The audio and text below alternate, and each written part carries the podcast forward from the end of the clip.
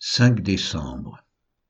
Exode chapitre 40, Psaume 94 et 95, Actes chapitre 24 versets 1 à 23. Exode 40 L'Éternel parla à Moïse et dit, Le premier jour du premier mois, tu dresseras le tabernacle, la tente d'assignation tu y placeras l'arche du témoignage, et tu couvriras l'arche avec le voile. Tu apporteras la table, et tu la disposeras en ordre. Tu apporteras le chandelier, et tu en arrangeras les lampes. Tu placeras l'autel d'or pour le parfum devant l'arche du témoignage, et tu mettras le rideau à l'entrée du tabernacle. Tu placeras l'autel des holocaustes devant l'entrée du tabernacle, de la tente d'assignation. Tu placeras la cuve entre la tente d'assignation et l'autel, et tu y mettras de l'eau. Tu placeras le parvis autour, et tu mettras le rideau à la porte du parvis. Tu prendras l'huile d'onction, tu en oindras le tabernacle et tout ce qu'il renferme, et tu le sanctifieras avec tous ses ustensiles, et il sera saint. Tu oindras l'autel des holocaustes et tous ses ustensiles, et tu sanctifieras l'autel, et l'autel sera très saint. Tu oindras la cuve avec sa base, et tu la sanctifieras. Tu feras avancer Aaron et ses fils vers l'entrée de la tente d'assignation, et tu les laveras avec de l'eau.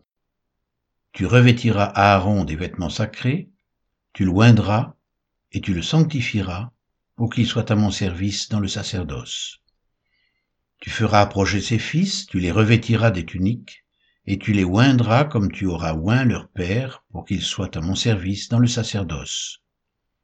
Cette onction leur assurera à perpétuité le sacerdoce parmi leurs descendants. Moïse fit tout ce que l'Éternel lui avait ordonné, il fit ainsi. Le premier jour du premier mois de la seconde année, le tabernacle fut dressé. Moïse dressa le tabernacle, il en posa les bases, plaça les planches et les barres et éleva les colonnes. Il étendit la tente sur le tabernacle, et il mit la couverture de la tente par-dessus, comme l'Éternel l'avait ordonné à Moïse. Il prit le témoignage et le plaça dans l'arche, il mit les barres à l'arche, et il posa le propitiatoire au-dessus de l'arche. Il apporta l'arche dans le tabernacle, il mit le voile de séparation et il en couvrit l'arche du témoignage, comme l'Éternel l'avait ordonné à Moïse. Il plaça la table dans la tente d'assignation au côté septentrional du tabernacle, en dehors du voile, et il y déposa en ordre les pains devant l'Éternel, comme l'Éternel l'avait ordonné à Moïse. Il plaça le chandelier dans la tente d'assignation, en face de la table, au côté méridional du tabernacle, et il en arrangea les lampes devant l'Éternel comme l'Éternel l'avait ordonné à Moïse. Il plaça l'autel d'or dans la tente d'assignation devant le voile, et il y fit brûler le parfum odoriférant comme l'Éternel l'avait ordonné à Moïse. Il plaça le rideau à l'entrée du tabernacle, il plaça l'autel des holocaustes à l'entrée du tabernacle, de la tente d'assignation, et il y offrit l'holocauste et l'offrande, comme l'Éternel l'avait ordonné à Moïse. Il plaça la cuve entre la tente d'assignation et l'autel, et il y mit de l'eau pour les ablutions. Moïse, Aaron et ses fils s'y lavèrent les mains et les pieds. Lorsqu'ils entrèrent dans la tente d'assignation et qu'ils s'approchèrent de l'autel, ils se lavèrent comme l'Éternel l'avait ordonné à Moïse. Il dressa le parvis autour du tabernacle et de l'autel, et il mit le rideau à la porte du parvis. Ce fut ainsi que Moïse acheva l'ouvrage. Alors la nuée couvrit la tente d'assignation, et la gloire de l'Éternel remplit le tabernacle. Moïse ne pouvait pas entrer dans la tente d'assignation parce que la nuée restait dessus, et que la gloire de l'Éternel remplissait le tabernacle. Aussi longtemps que durèrent leurs marches, les enfants d'Israël partaient quand la nuée s'élevait de dessus le tabernacle. Et quand la nuée ne s'élevait pas, ils ne partaient pas jusqu'à ce qu'elle s'élève. La nuée de l'Éternel était de jour sur le tabernacle, et de nuit il y avait un feu aux yeux de toute la maison d'Israël pendant toute leur marche.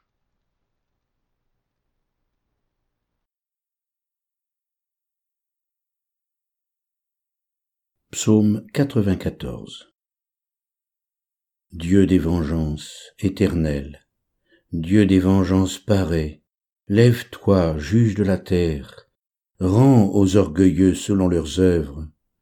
Jusqu'à quand les méchants, ô Éternel, jusqu'à quand les méchants triompheront-ils? Ils discourent, ils parlent avec arrogance, tous ceux qui font le mal se glorifient. Éternel, ils écrasent ton peuple, ils oppriment ton héritage, ils égorgent la veuve et l'étranger, ils assassinent les orphelins, et ils disent l'Éternel ne regarde pas, le Dieu de Jacob ne fait pas attention. Prenez-y garde, hommes stupides, insensés, qu'en serez-vous sages?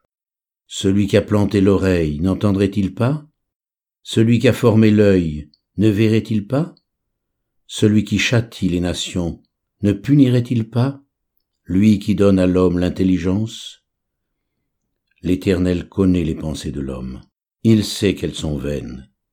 Heureux l'homme que tu châties, ô Éternel, et que tu instruis par ta loi, pour le calmer au jour du malheur, jusqu'à ce que la fosse soit creusée pour le méchant. Car l'Éternel ne délaisse pas son peuple, il n'abandonne pas son héritage, car le jugement sera conforme à la justice, et tous ceux dont le cœur est droit l'approuveront.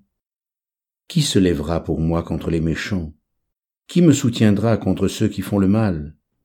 Si l'Éternel n'était pas mon secours, mon âme serait bien vite dans la demeure du silence. Quand je dis mon pied chancelle, ta bonté, ô Éternel, me sert d'appui. Quand les pensées s'agitent en foule au-dedans de moi, tes consolations réjouissent mon âme les méchants te feraient-ils siéger sur leur trône? Eux qui forment des desseins iniques en dépit de la loi, ils se rassemblent contre la vie du juste, et ils condamnent le sang innocent. Mais l'Éternel est ma retraite. Mon Dieu est le rocher de mon refuge. Il fera retomber sur eux leur iniquité, il les réduira au silence par leur méchanceté. L'Éternel notre Dieu les réduira au silence.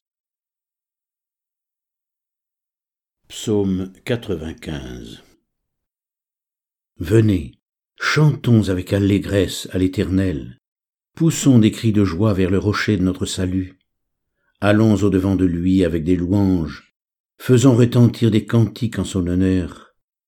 Car l'Éternel est un grand Dieu, il est un grand roi au-dessus de tous les dieux.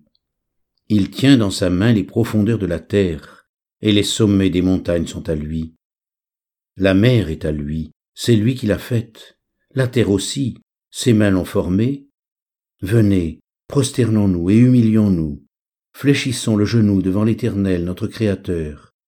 Car il est notre Dieu, et nous sommes le peuple dont il est le berger, le troupeau que sa main conduit. Oh, si vous pouviez écouter aujourd'hui sa voix. N'endurcissez pas votre cœur, comme à Mériba, comme à la journée de Massa dans le désert où vos pères me tentèrent, m'éprouvèrent, quoiqu'ils aient vu mes œuvres. Pendant quarante ans j'eus cette race en dégoût, et je dis c'est un peuple dont le cœur est égaré, ils ne connaissent pas mes voies. Aussi je jurai dans ma colère, ils n'entreront pas dans mon repos.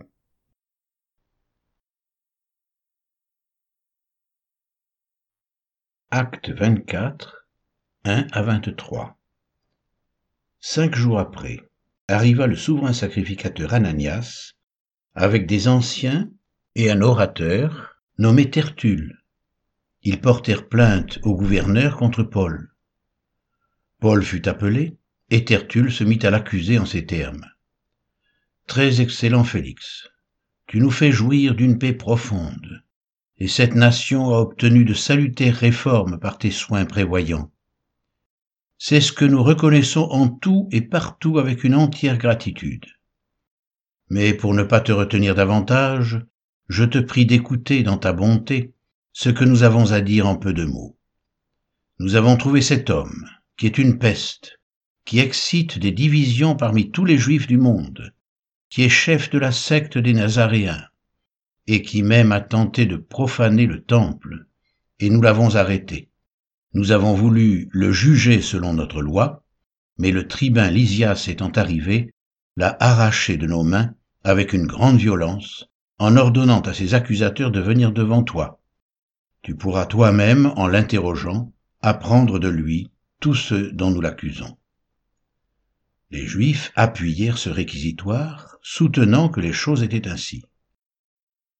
Après que le gouverneur lui fait signe de parler, Paul répondit, Sachant que depuis plusieurs années tu es juge de cette nation, c'est avec confiance que je prends la parole pour défendre ma cause. Il n'y a pas plus de douze jours, tu peux t'en assurer, que je suis monté à Jérusalem pour adorer. On ne m'a trouvé ni dans le temple, ni dans les synagogues, ni dans la ville, discutant avec quelqu'un ou provoquant un rassemblement séditieux de la foule. Et il ne saurait prouver ce dont il m'accuse maintenant.